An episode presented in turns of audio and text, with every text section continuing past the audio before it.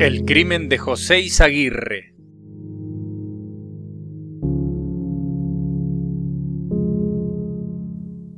En esa madrugada única como pocas pueden serlo en cualquier estancia, los golpes sobre la ventana del cuarto de Teodoro Zurita fueron el eco del estruendo anterior. De no haber sido sordo del oído izquierdo, el peón de la caldera se habría sobresaltado ante el repiqueteo de los puños urgentes. Por eso tardó unos segundos más en preguntar desde la cama que quién andaba por ahí. Los gritos, ahora con la somnolencia huyendo. Sí los escuchó y supo que era Juan Antonio Francisco Izaguirre, el joven hijo del patrón. Cuando restregándose los párpados abrió la puerta, lo que chocó sus ojos ya abiertos no fue tanto la imagen sino el sonido, esa frase. Venga, que papá se ha pegado un tiro. Don José Izaguirre era dueño de todas las tierras que uno podía ver si se paraba en la calle de acceso a la caldera y miraba hacia el norte. Tenía fortuna y también 68 años esa madrugada de enero de 1923, cuando la segunda bala disparada por el Smith Wesson lo quitó de este mundo. La primera no había querido salir a través del caño calibre 38 y solo le había dejado una aureola amarronada en el medio de su frente. Así lo habría de encontrar la policía en el piso de su estancia horas después, rodeado de un charco de sangre y con la parte superior de su cabeza destrozada por un tiro. De físico imponente, fornido y firme en sus esfuerzos, Izaguirre había hecho una riqueza que le permitió comprar en 1918 a la familia de la Liosa las tierras próximas a Cobo, lindantes con lo que hoy es Colonia Barragán, muy cerca de Mar del Plata. Llegó a tener 828 hectáreas delimitadas por el arroyo Los Cueros y por otros vecinos importantes como los hermanos Barragán, Bouchés de Lertora y Juana Robson de Aulo. Probablemente se haya enfocado en sacarle más provecho aún a sus campos en los años por venir, cuando sus fuerzas menguaran y por hispánica tradición había mantenido a su hijo Juan Antonio Francisco Izaguirre, o tan solo Francisco como lo llamaban, estudiando en España. Recién en 1921, Francisco, el joven Izaguirre, había aceptado de su padre la oferta de incorporarse a los negocios y había viajado a la Argentina como pocos, con muchas ventajas. Constituido en el único heredero de la fortuna, se acopló al trabajo en el campo situado a siete leguas del centro de la ciudad de Mar del Plata. Poco se sabe de la familia Izaguirre, la esposa, la madre, hermanos, y casi nada de la relación entre padre e hijo, aunque algunos registros dicen que era normal. Tampoco se puede aspirar a conocer mucho de los Izaguirre, porque después de aquella tragedia la caldera cambió de dueños. Sin embargo, quedará en una de las actas judiciales la referencia de que don Izaguirre era un hombre trabajador, incansable, y que para su hijo los negocios no le representaban una incomodidad. El mayor problema que tenía don Izaguirre en aquellos años eran sus dolores renales, que sufría cada tanto y lo ponían naturalmente de mal humor. Algunas noches su hijo Francisco escuchaba las quejas provenientes del cuarto contiguo, donde su padre dormía porque la casa principal tenía una distribución propia de las edificaciones de aquellos años, las habitaciones interconectadas entre sí. A excepción de los trastornos por sus riñones, que eran ciertos pero no le impedían trabajar, don Izaguirre, con fama de vasco duro y resistente a los embates de los años, vivía una vida de fortuna. Eran cerca de las cuatro de la mañana cuando sucedió el hecho criminal considerado en los años 20 el más impactante de la puber historia de Mar del Plata. Después llegaría otra familia caudalada, los Pereira Iraola, para hacerse del trono de los Izaguirre en cuestiones de sangre y crimen. Pero aquella madrugada, la del 17 de enero de 1923, se perpetró una muerte de la que queda una verdad judicial y un mito. Cuando Francisco Izaguirre golpeó la puerta del peón Zurita para decirle que su padre se había pegado un tiro, vestía calzas de montar, también conocidas entre la paisanada como brie, por el vocablo inglés bridge, y una camiseta. Estaba descalzo y gritaba pidiendo socorro. En verdad lo que quería era que lo ayudaran a enfrentar la situación de ver a su padre muerto en el piso de la estancia, a solo quince pasos de la habitación. Ya junto al cuerpo ensangrentado de Don Izaguirre, su hijo constató que la vida era cosa del pasado y pretendió revisarlo, tocarlo. No haga eso y vaya a buscar a la policía, dijo más o menos con esas palabras Zurita, quien recordaba de su juventud en España que nadie debía tocar un cadáver sin permiso. El hijo de Izaguirre lo que primero salió a buscar fue una sábana. Cubrió el cuerpo y tras lavarse las manos en una pileta se subió a su automóvil y partió rumbo a la comisaría primera de Mar del Plata. A las 5 y 18, precisión horaria asentada en los registros de la dependencia policial, el joven Izaguirre llegó en su vehículo. El tiempo que demoró puede entenderse con un simple ejercicio. Hoy lleva media hora hacer el mismo recorrido, con el favor de una autovía, vehículos más veloces y avenidas asfaltadas. En el año 1923 siquiera existía la Ruta 2. La estancia La Caldera se ubica a la altura del kilómetro 383 de la autovía, la que une Buenos Aires con Mar del Plata. Está sobre el margen oeste. Se debe atravesar las vías del tren, las vías que también tuvo que superar entonces Francisco Izaguirre. Luego por camino de tierra se recorre poco más de 3 kilómetros y se llega al ingreso a la estancia cuyo casco y casi 300 hectáreas pertenecen en la actualidad al exfutbolista profesional Martín Ubaldi. Ese trayecto de 35 kilómetros fue el que Francisco Izaguirre unió para contar en la comisaría primera que su padre yacía muerto en el patio, al parecer de un suicidio. El comisario Anselmo Trejo, el subcomisario Conrado Ferrando y el médico de policía Benigno Bañuelos acompañaron al joven en el retorno al lugar y se encontraron con la escena descrita. El cadáver de José Izaguirre yacía cubierto con una sábana, espalda al piso, a 13 metros de la puerta de su habitación, Hoy aún se conservan casi intactas las dos piezas, la del padre e hijo, aunque la puerta que las unía o que servía para separarlas al cerrarse ha sido clausurada y hecha pared. Isaguirre, vestido con un camisón y calzoncillos blancos, tenía el cráneo perforado en su parte superior, herida que le había causado una abundante hemorragia. El charco rodeaba al cuerpo del millonario. Una marca circular en la frente como si antes alguien le hubiera apoyado el cañón y disparado, otra en compatibilidad con rasguños en el ojo derecho y esquimosis similares en las manos completaban el cuadro de lesiones a atender.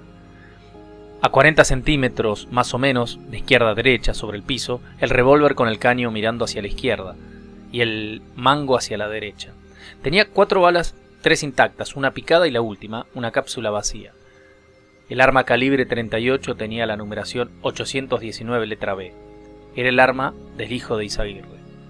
En su presunto suicidio, el acaudalado dueño de la caldera se había dado dos tiros, el primero sin que saliera más que una deflagración de vapores y el segundo mortal, con el revólver de su hijo.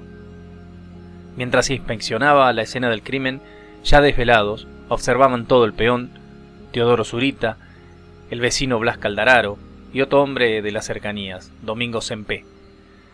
Se tomaron medidas, anotaciones y se resolvió llevar el cuerpo a la morgue del Hospital Mar del Plata. Al retirarse, los investigadores dudaron de esa versión inicial del suicidio impulsada por el propio hijo de Izaguirre. En el alba del expediente, los indicios apuntaron hacia algo muy distinto, un asesinato.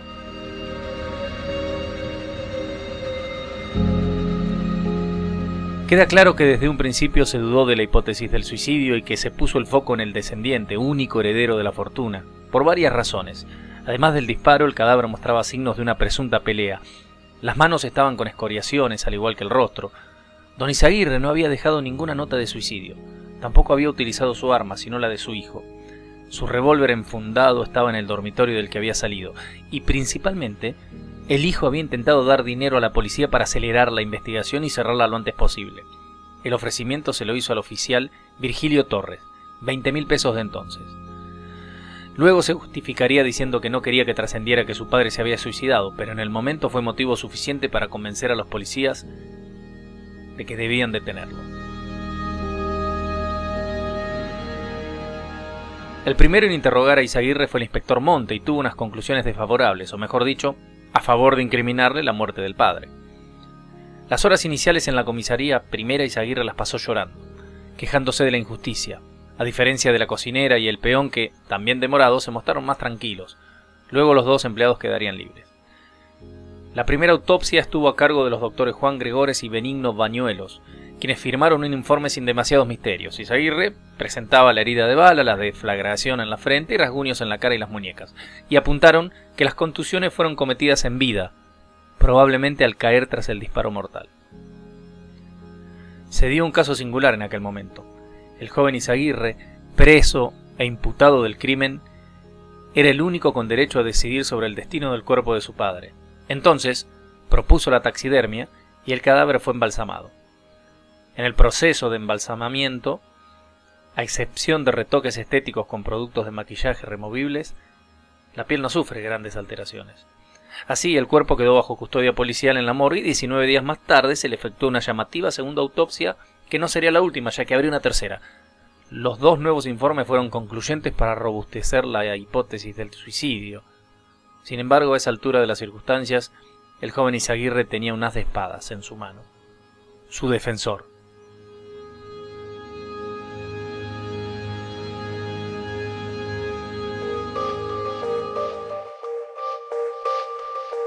Para tener una idea aproximada de la trascendencia del episodio y de la fortuna que estaba en juego, la defensa del joven Isaguirre la asumió nada menos que Horacio Ollanarte, el ilustre radical que llegaría a ser uno de los mayores depositarios de confianza de Hipólito Yrigoyen e incluso pretendido por Juan Domingo Perón como vicepresidente en el año 44.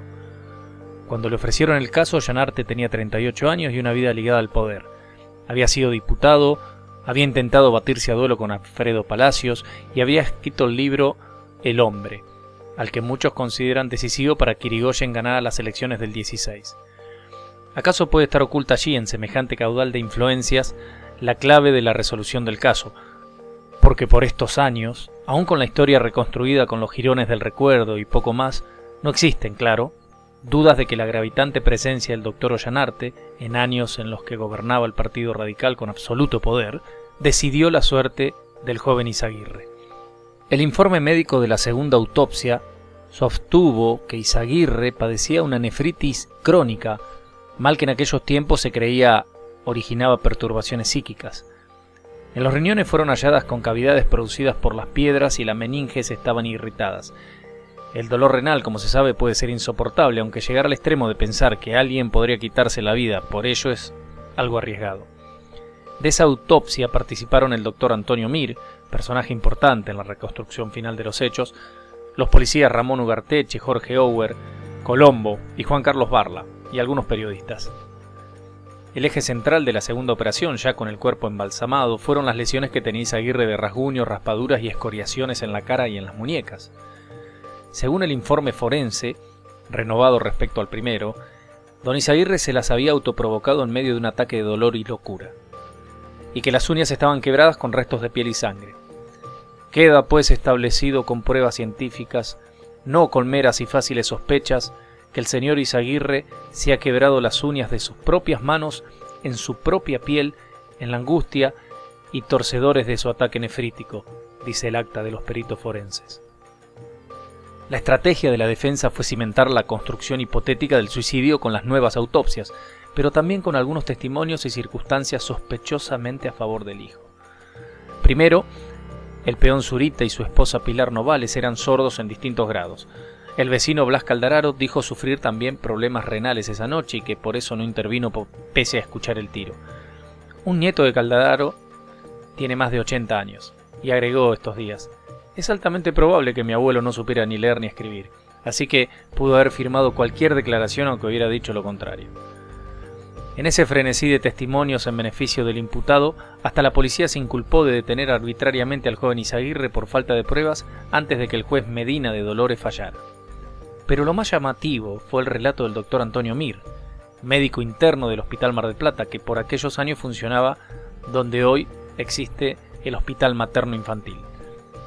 Mir dijo en la causa que el 17 de enero vio el cadáver de José Francisco Izaguirre en la morgue. Como me habían llegado versiones distintas acerca de la muerte del señor Izaguirre, unas que se trataba de un homicidio y otras de un suicidio, a título de curiosidad ¿eh? y de información profesional me entretuve en examinar con alguna detención las heridas y pequeñas lesiones que presentaba, correlacionándolas en la forma más verosímil en que pudiera haberse producido, por ejemplo la más fundamental, el orificio de entrada de la bala perfectamente al alcance de la mano derecha, gatillando con el dedo pulgar. Hay que notar y depositar atención en el celo profesional del Dr. Mir, pese a tratarse de apenas una cuestión de curiosidad. Luego sigue diciendo, habiendo tomado el brazo derecho del cadáver y levantándole sin alterar la posición del cuerpo, si bien con alguna dificultad dada la rigidez cadavérica, pude ponerlo en posición tal que su mano alcanzaba perfectamente a herirse en la cabeza a la altura en que se encontró ubicada la herida que produjo el deceso. Observé igualmente lesiones en el tercio inferior del antebrazo derecho y muñeca del mismo lado. Más o menos borde radial que podía habérsela producido el propio Isaguirre, pues tomando la mano izquierda con ligera flexión de los dedos, llevado sobre la lesión de la mano derecha, las uñas y las lesiones coincidían en forma que era posible que esas pequeñas heridas o rasguños se las hubiera producido la propia víctima. Así escribía Mir, quien fue invitado a la segunda autopsia donde naturalmente ratificó su espíritu curioso.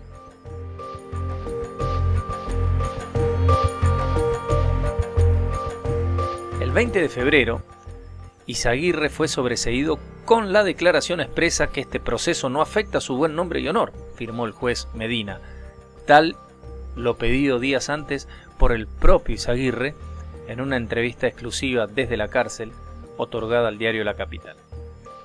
Nunca se investigó la extraña contratación de parte del joven Izaguirre de un peón el día anterior, peón que tras el crimen se esfumó como un ánima de la caldera.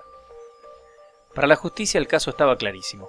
Don Isaguirre, previendo que le fuera a dar un ataque de angustia incontenible durante la madrugada, se coló a hurtadillas a la habitación de su hijo y tomó el revólver ajeno, despreciando en la lucidez su propia arma. Luego durmió algunas horas y cerca de las cuatro de la madrugada se despertó destrozado de dolor. Se rasguñó ambas muñecas y también la cara. Obvio. Ya en la ceguera de la crisis, en lugar de usar su propia arma, recordó que para ese caso había robado la de su hijo. Entonces apoyó el caño en la frente y gatilló, pero no salieron más que gases. La noche estrellada de verano era mejor para morir que el alto techo con tirantes de madera de su pieza. Que el cielo sea la cúpula celestial.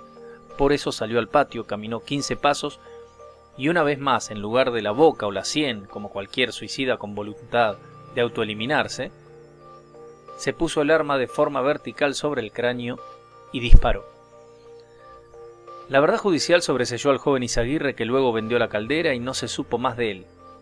Quien adquirió las tierras fue Pedro Ricci, y sus descendientes la vendieron hasta que Pedro Viders, hijo de Angélica Ricci, vendió el casco y casi 300 hectáreas a Ubaldi en 1996. Ese día, 73 años después del conmocionante hecho, el exjugador de Independiente y de varios clubes de México recibió una carta de Rodolfo de la Llosa, descendiente de quien a su vez le había vendido la caldera a Izaguirre. La carta es un documento histórico de alto valor que fue confeccionada para llegar a tener datos del lugar. En uno de los últimos párrafos escritos a mano, salvando algunas imprecisiones, pero con una tinta que en esta historia ya es indeleble, dice, en 1918 se vende la caldera con todo lo adherido al suelo al señor Francisco Izaguirre, quien al poco tiempo, creo tres años, aparece muerto en la cama, aparentemente producto de un suicidio, aunque comentarios posteriores decían que lo había muerto su hijo. Esto no se confirmó, claro. La capital escribió en su artículo final sobre el caso. Los comentarios que se hacen por los corrillos de los tribunales son realmente interesantes, y aunque sería difícil establecer la veracidad de los mismos, lo cierto es que se habla de influencias y repartijas y otras lindezas por el estilo. Tal vez estas cosas no estén en la imaginación de las gentes, pero el caso es que se habla y se comenta en todos los tonos, hasta el punto de precisarse cifras. La verdad de los poderosos confrontada con la leyenda, que siempre es del pueblo, sobre el crimen más impactante de los primeros años de vida de Mar del Plata.